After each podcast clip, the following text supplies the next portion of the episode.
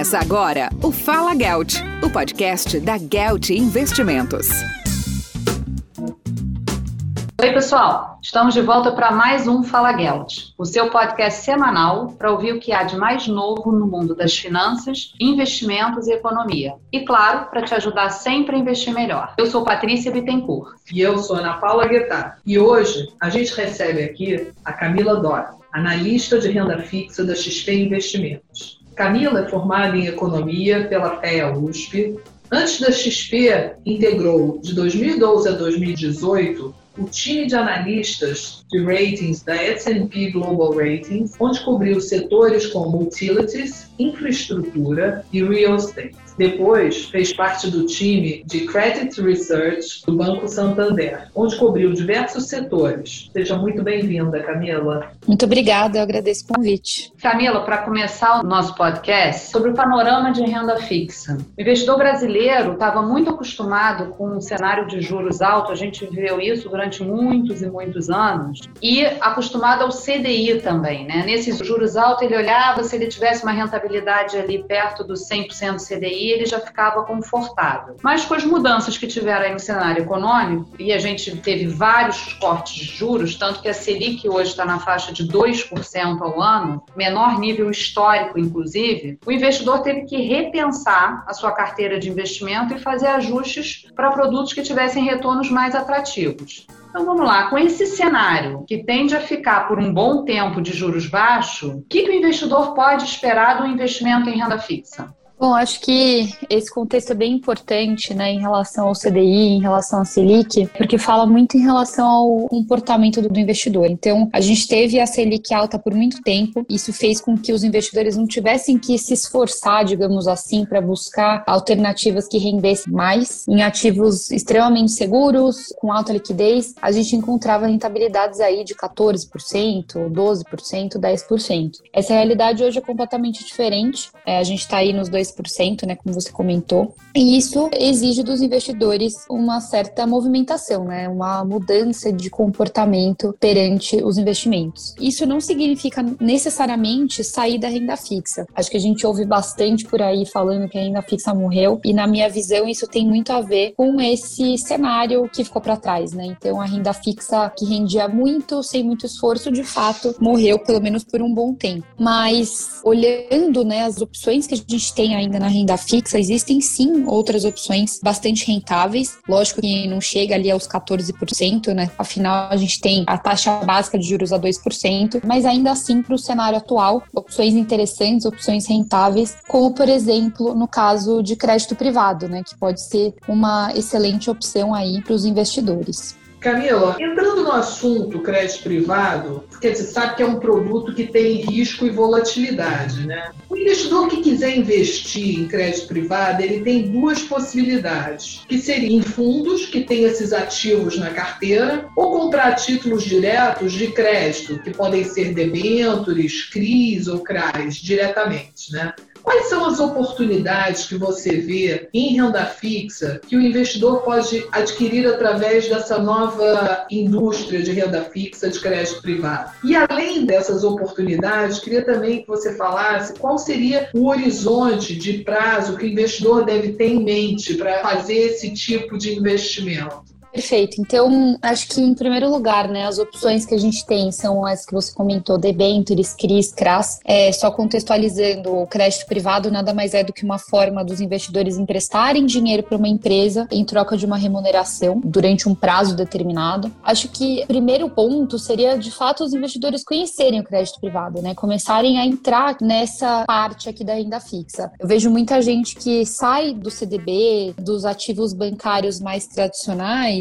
e já vão pulando direto para a bolsa, por exemplo. Acho que isso é compreensível, né? Porque a bolsa é realmente mais conhecida, mas a gente está pulando uma etapa que é o crédito privado, que é uma forma de expor a um risco maior, porém ainda numa estrutura de renda fixa. De novo, conhecendo a rentabilidade, conhecendo o prazo e tendo as outras características também conhecidas, como por exemplo o risco que a gente está correndo, né? O risco do emissor. Então, acredito que ainda falte muito aos os investidores conhecerem essa opção aqui da renda fixa e perderem o medo, né? Que eu acho que muito do medo vem da falta realmente de conhecimento, de informação. Em relação ao prazo, pelo fato do crédito privado ainda não ter uma profundidade, comparando, por exemplo, com a bolsa, é interessante que os investidores busquem prazos dos ativos que casem ali com o seu objetivo. Por que isso? Porque se o investidor precisar se desfazer do ativo antes do vencimento, ele corre o risco de talvez não conseguir, né? Porque se desfazer do ativo do investimento nada mais é do que vender o ativo no que a gente chama de mercado secundário. Então precisa ter alguém no outro lado disposto a comprar aquele ativo naquele momento e na taxa que a gente oferece. Então, de forma geral, principalmente para os ativos menos conhecidos, eu acho que a gente tem que buscar casar o prazo desse investimento com o prazo relativo ao nosso objetivo, né? Ou que a gente possa pelo menos deixar o nosso dinheiro ali parado rendendo até o vencimento para a gente ter uma certa previsibilidade, uma garantia daquele rendimento que a gente contratou.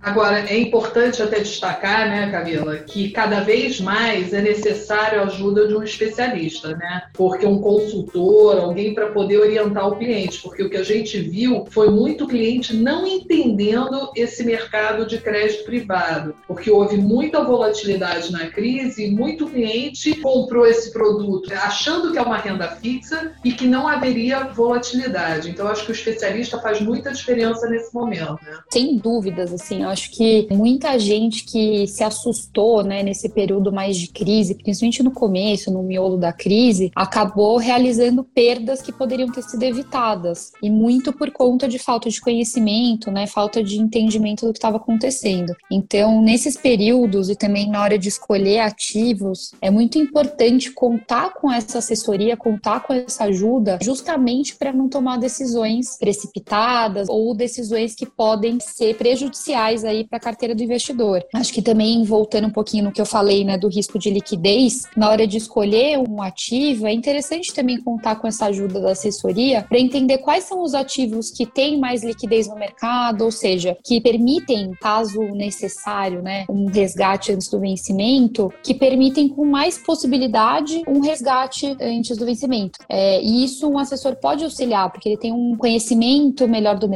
entende melhor quais são os ativos mais negociados. Então, eu acho que em todos os momentos aí da trajetória, digamos, do investidor, é muito interessante contar com essa ajuda, seja para entender um novo produto, seja para entender um período mais turbulento, ou até para identificar oportunidades, né, momentos de oportunidade de entrada em novos ativos. E a gente viu, assim, todas as últimas emissões que tiveram na renda fixa, prazos bem longos, né? Assim, mais de sete anos, dez anos ou até maiores. A gente está vendo que as empresas estão aproveitando esse cenário de juros baixos para alongar a dívida. Você vê isso mudando em algum momento ou alongando cada vez mais?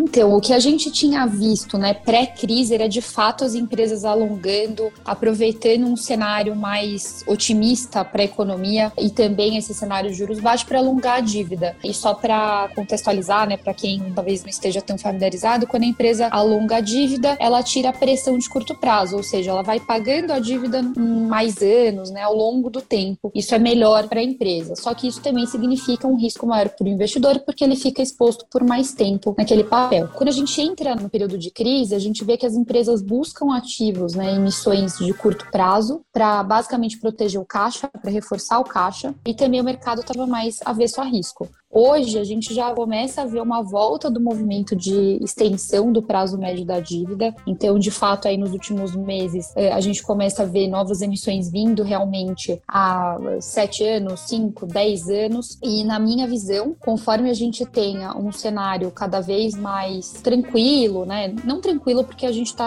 ainda num cenário de pandemia, mas num cenário com maior visibilidade, a tendência é sim que as empresas alonguem mais suas dívidas, né? Para ter um balanço mais equacionado ali e também aproveitando o cenário de baixos e os investidores abertos mais a risco, buscando maiores rentabilidades. E a gente viu né, nesse movimento de juros baixos, a gente percebe muito cliente, ah, o juros está muito baixo, eu preciso ir para a bolsa para compensar. Só que não é bem assim que funciona, né? Você não compensa, você tem que estar ciente do risco que você está entrando. E a gente vê algumas companhias abertas que têm um papel em bolsa e às vezes o cliente fala: ah, não, vou entrar nesse papel porque paga bons dividendos e eu vou ter os dividendos dessa empresa, só que essa empresa também tem uma emissão, às vezes, de renda fixa, numa taxa boa e que vai ter uma volatilidade muito menor. Então, explica um pouco o que a renda fixa pode proporcionar de bom óbvio que completamente diferente da bolsa, que é uma volatilidade completamente diferente, muito maior, mas de que forma o investidor pode estar buscando bons ganhos na renda fixa também, né?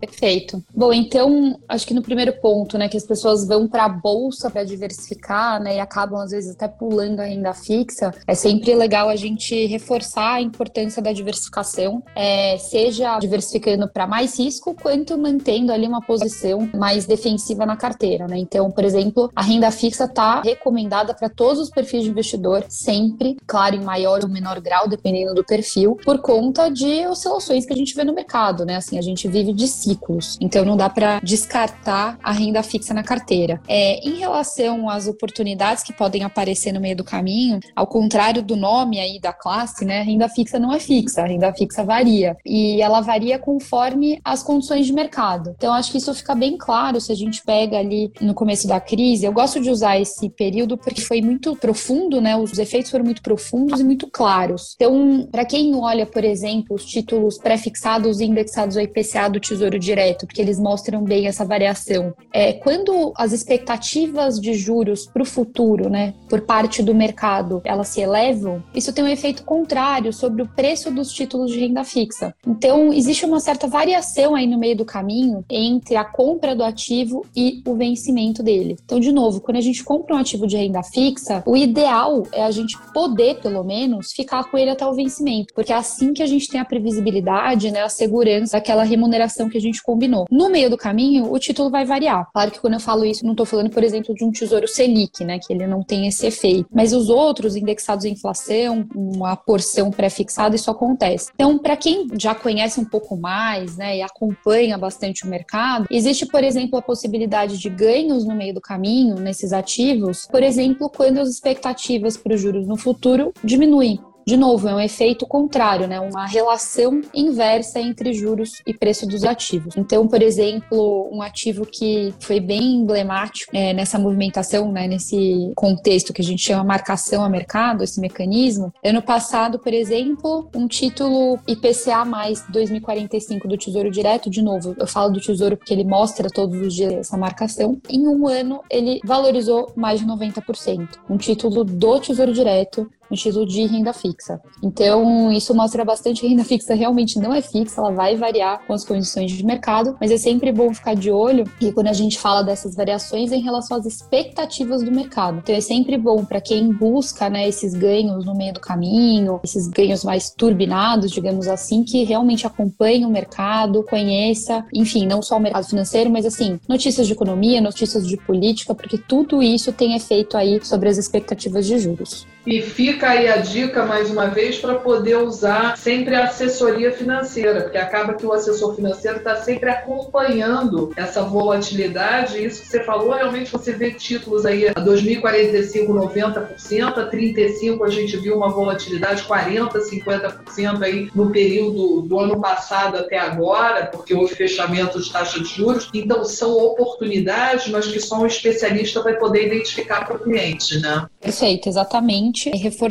realmente o que a gente comentou, né? Essa importância da proximidade, inclusive não é nem só ter o assessor, é realmente falar os objetivos, falar o que a gente busca para nossa carteira, que essa é a melhor forma, né, dos assessores conseguirem ajudar a gente a alcançar os nossos objetivos. É, e uma outra forma que as pessoas podem acompanhar, você trabalhou na S&P, né, Global Rate. Explica um pouquinho como é que funciona, Camila. Perfeito. Então, os ratings nada mais são do que notas que as agências classificadoras de risco de crédito, principalmente as três maiores, né, que é a S&P, a Moody's e a Fitch, elas dão para os emissores. Eles podem ser governos, podem ser bancos, podem ser empresas, para classificar o risco de crédito. Basicamente, falando um bom português, é o risco de calote das empresas. Então, essa nota vai mostrar para a gente o que, que essas empresas independentes estão enxergando em relação ao risco de crédito dos emissores. É, acho que surge muita dúvida em relação a, ah, mas quer dizer então que uma empresa AAA, que seria a nota mais alta, ou seja, o risco mais baixo, nunca vai quebrar? Não é assim, né? Todas essas notas são acompanhadas. Mas o que a gente traz, né, para não gerar um receio é as agências de ratings devem obrigatoriamente, pelo menos uma vez ao ano, revisar todos esses ratings. É, elas estão sempre muito próximas às empresas que emitem, né, as dívidas. Então, tudo que acontece, né, de movimentação um pouco mais arriscada, por exemplo, uma aquisição muito grande, enfim, um movimento no setor que possa afetar as empresas, tudo isso acompanhado de perto por esses analistas das agências e tudo isso acaba sendo refletido nas notas. Então a gente consegue de certa forma sim acompanhar qual é o risco de crédito dessas empresas, se ele piorou, se ele melhorou, através dessas notas. Todas essas agências que eu comentei, elas têm seus sites abertos, né? Algumas delas talvez precise fazer um cadastro, mas ele é gratuito e a gente consegue então ter acesso aos relatórios, consegue ver o que está acontecendo por trás dos ratings. E na própria plataforma da XP, quando a gente vai olhar ali um ativo, tem ao lado do ativo qual é a nota de classificação naquele momento. Então, eu acho essa uma ferramenta excelente para quem busca aí um, crédito privado, principalmente para quem está começando. É sempre legal procurar ativos menos arriscados, né? Então, um triplo A, um duplo A mais, enfim, para se familiarizar com aquele ativo, com aquele tipo de ativo. E se fizer sentido, for adequado ao perfil de investidor, talvez arriscar mais, mas sempre lembrando que quando a gente não arrisca, né, a gente fica um pouco limitado em termos de rendimento, mas lógico que isso tem que estar adequado ao perfil. Camila, falando um pouco sobre o cenário da taxa básica de juros, como é que vão ficar os investimentos em renda fixa se essa taxa de juros, a Selic, cair ainda mais? Como é que você está vendo aí esse mercado? Então, hoje, quando a gente olha né, as expectativas para o futuro, de fato, o mercado enxerga que o ciclo de cortes acabou. Claro que, de novo, a gente vive né, num país um pouco mais instável, tudo pode acontecer, mas hoje, com as premissas que a gente tem, né, com as informações que a gente tem, não é esperado nenhum novo corte. Então, a gente deveria ver a taxa de juros talvez se mantendo em 2% até o final do ano que vem, mais ou menos, depois voltando a subir. Mas caso venha a ocorrer algum corte, ele seria muito residual, né? É difícil imaginar que a gente tivesse aí um corte, por exemplo, de mais um ponto percentual, alguma coisa muito forte, até porque a gente já está aí é, no nosso piso histórico. Inclusive, quando teve o último corte, o próprio Banco Central deu aí uma sinalização que se houvesse um novo corte seria residual. Então, acho que se fosse, por exemplo, um corte de 0,25, seria muito pouco em relação ao que a gente já tem. Então, não acho que mudaria muita coisa em relação ao que a gente vem dizendo. Hoje é muito importante que a gente se atente à diversificação e pense no longo prazo. Isso significa, com certeza, não abrir mão da renda fixa. Porque eu acho que, principalmente quando a gente está num cenário mais favorável, né, com boas perspectivas para a bolsa, por exemplo, é natural que a gente queira surfar a onda, né? Também queira ganhar bastante, mas é pensar muito no curto prazo. Então, se a nossa carteira for no longo prazo sustentável, né, com bons rendimentos, a gente não pode desistir, né, ou esquecer da renda fixa. Resumindo, acho que um novo corte, se tivesse, seria residual e acho que não mudaria muito aí a nossa visão para a renda fixa em relação ao que a gente tem hoje. Camila, foi ótimo. Acho que você resumiu bem, assim, conseguiu passar por tudo que a gente gostaria de saber de renda fixa. Espero que os nossos ouvintes também. Muito obrigada pela sua participação hoje com a gente aqui no Fala Geld. Eu que agradeço. Foi um prazer ter você com a gente, mas antes de você ir, eu queria pedir para que você deixasse o seu recado, o seu Fala Gelt para os nossos ouvintes, que pode ser um lema, uma frase que você leve como inspiração para a sua vida, ou um recado. Fala Gelt. Bom, gente, acho que eu vou repetir algo que eu falei, talvez explicitamente ou é, entre linhas aqui na nossa conversa, mas eu diria para os investidores não desistirem ou não ignorarem a renda fixa, mesmo em contextos que pareçam muito positivos para outros tipos de investimento, porque principalmente em cenários que fiquem um pouco mais complexos, a renda fixa com certeza faz muita diferença na carteira e a gente tem sempre que olhar ao longo prazo. Então, acho que esse seria meu recado, basicamente resumindo que a renda fixa não morreu. É isso aí, pessoal. Obrigada, Camila, e até a próxima semana. Até a próxima. Você ouviu o Fala Gelt, o podcast da Gelt Investimentos.